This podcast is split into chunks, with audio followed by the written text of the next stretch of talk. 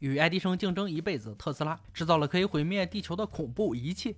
欢迎来到史上最全留言验证节目《留言终结者》第四季第十七集。大家好，我是哥。这是了不起的科学，亚当和杰米要测试一项传说中的发明，设计者是十九世纪天才科学家尼古拉·特斯拉。他跨足各个领域，包括机械人、弹道学、电子与电磁学。让他被誉为二十世纪的发明人。据说他发明了死光、思想控制器以及这个看似无害的手持机械地震机。为了测试，他把装置接到他家房梁，调整频率，配合建筑物的频率。结果一发不可收拾，整个屋子开始摇晃起来。大家都跑出屋外，以为发生了地震。特斯拉只能用榔头砸碎装置，以免造成更多破坏。这东西真的能造成地震吗？哥俩到专利局找出特斯拉的原始设计图。有了设计蓝图，这次的行动计划十分单纯，就是自己制造地震机，看是否管用。经过数小时研究，了解了设计的原理：口袋大小的活塞与空气缓冲系统。杰米好像有些怀疑这东西。他们曾经验证过有关共振的流言，那地震机是否跟行军踏断桥一样，纯属流言。但注重实际的杰米发现了捷径，没错，就是眼前这个手提钻。只要修改手提钻的马达，就能做出符合特斯拉原始设计的地震机。有了现成的机器震荡器，只要控制地震的频率即可。接着，他们用一根小铁条取代手提钻的钻条，然后制作安装气垫的活塞儿。现在只剩下气垫要安装。亚当认为他们还没有掌握设计的原则，但杰米只想尽快开始实验。问题是，特斯拉描述的无阻力气垫反而会造成阻力，让机器变慢。这是典型的流言终结者僵局。亚当要照规矩来，杰米想要追求效率，但就像老夫老妻那样，他们很快就相互妥协。杰米如愿用机械弹簧取代气垫，看到效果后，亚当也同意改用机械弹簧，仍然符合特斯拉的设计。完工后直接展开测试，他们要用零点六米的钢筋来测试。特斯拉还说这是他第一次实验时弄坏的东西，搬来频谱分析仪，把一个加速器贴在钢筋上，接上频谱分析仪。应该就知道这根钢筋的共振频率，也能知道何时能达到最高振动程度。准备好后，亚当监测振动回馈，钢筋却没有共振的迹象。根据特斯拉的说法，需要一段时间才会见效。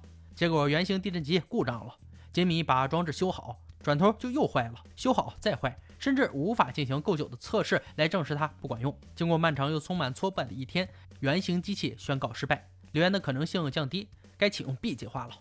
计划是制造一个水波槽，安装一个简单的往复式装置，调整后制造出迷你海啸。这次测试可以完美展示出特斯拉的理论。你在推小孩荡秋千时，每次单独的推动不会让它荡到最高点，而是每次推动都增加了能量，全部的能量总和就能让秋千飞起来。特斯拉的理论又出现了希望。杰米和亚当决定继续尝试地震机。杰米有个榔头用的气动工具，体积更小，有背压控制气垫。很接近特斯拉的设计，唯一需要修改的是装上一片钢板，这样方便接上目标物。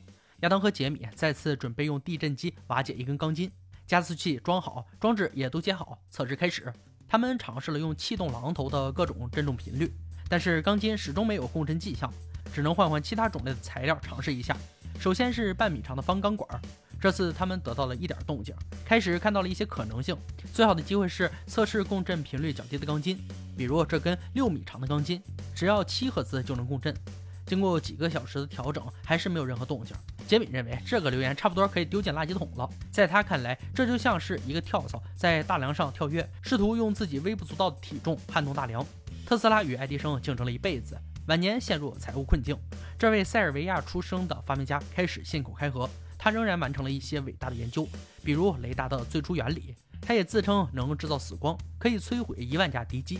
杰米想到格兰有个装置可以对实验有帮助，就是眼前这个电磁性马达。格兰的制动器非常符合特斯拉的理论，直接加上六米钢筋就可以实验。在电脑控制下，频率精准度达到一比一百赫兹。他们更成功调整了格兰几乎无阻力的马达，来配合钢筋的天然频率。实验结果非常吸引人。重点是让每秒的共振频率配合钢筋的频率。每次钢筋弹跳时，在最高点时要施力往下，往下弹回来到最高点，再次施力往下。时间点非常重要，一旦抓对时间点，而且不让钢筋弹跳，以免失去能量，就有非常强烈的共振。如果想试试用这个装置得到更大的效果，或许可以制造出特斯拉实验室的比例模型。先做比例模型实验，他们花了点时间研究，做出正确的缩小蓝图。不仅是缩小尺寸，结构与材料的强度也要缩小。繁琐的过程直接略过。一比六比例的特斯拉实验室模型亮相，亚当对实验条件很有信心，但过了很久都没有出现什么改变，只能修改比例，再次用到格兰的制动器。可就算是比例相当于一辆震动汽车，加上数小时的调整，仍然没有毁坏的迹象。但是亚当急于证明特斯拉的能力，他提出了最后的测试计划。他们要把格兰的线性制动器带去一个大型钢铁建筑，例如桥梁，在那里测试。卡内基斯桥这个庞大的钢铁建筑建于1927年，要找共振的钢铁结构，这里最合适。他们需要找到接上地震机的最佳位置，启动装置，然后调整频率，震荡器开始震荡，调整到大桥的共振频率。如果成功，整座钢铁大桥就会坍塌。亚当确实感受到了旁边桥梁的震动。不仅是震荡器旁边，走到远处还是能感觉得到。经过一番调整，他们找到了最佳位置，感觉就像是一辆半拖车从旁边开过去。这还只是二点七公斤的重量，以每秒二十五次的频率震荡。当这个装置一确定频率震荡，在几十米外都能感觉得到。不过这不能算是地震，装置已经运转了快一个小时，也只是震动而已。这些震动能量也是无法积累。留言最终还是破解。接下来是一条来自二零零四年的留言。有个人因为使用熔岩灯而丧生。华盛顿州一位居民发现陈尸家中，死因是心脏被一大片玻璃刺入。因为电炉上的一个熔岩灯爆炸，这个六十年代的流行象征怎么会变成杀人凶器呢？三人众决定着手调查这件事儿。这群超级探员要进行两阶段调查，首先确定熔岩灯放在电炉上是否会爆炸。如果会，四射的玻璃与胶质能否会变成射入心脏的致命碎片？为了重建现场，他们需要一排肋骨，骨头屋能满足关于骷髅的各种需求。专业的老板告诉凯利，要让碎片穿过肋骨上的洞和肌肉以及脂肪组织，然后射入心脏，那可是相当倒霉。另一边，托瑞要挑选好熔岩灯，格兰则是在工作室搜寻主要嫌疑的内幕情报。经过调查发现，熔岩灯里确实含有很多易燃物。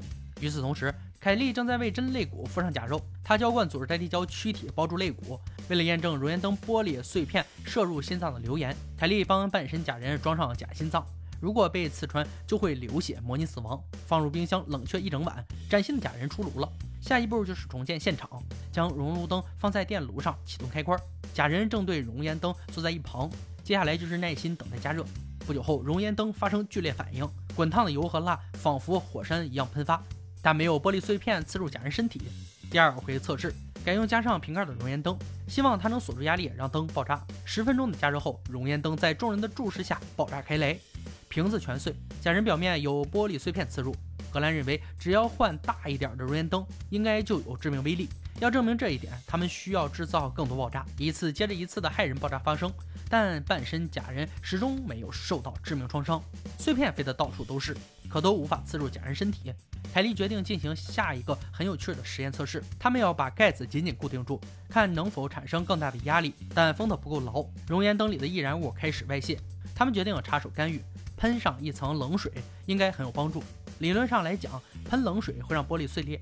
果然，熔岩灯瞬间炸开，玻璃碎片深深刺入假人体内。留言证实，熔岩灯有足够能量，在电炉上加热会让碎玻璃以致命速度射入人体。三众证实了这个悲剧的细节，但这群业余烟火师还不打算收手。第一，爆炸镜头还不够；第二，很多产品也可以放在电炉上加热，也就是说还有很多东西可以拿来测试。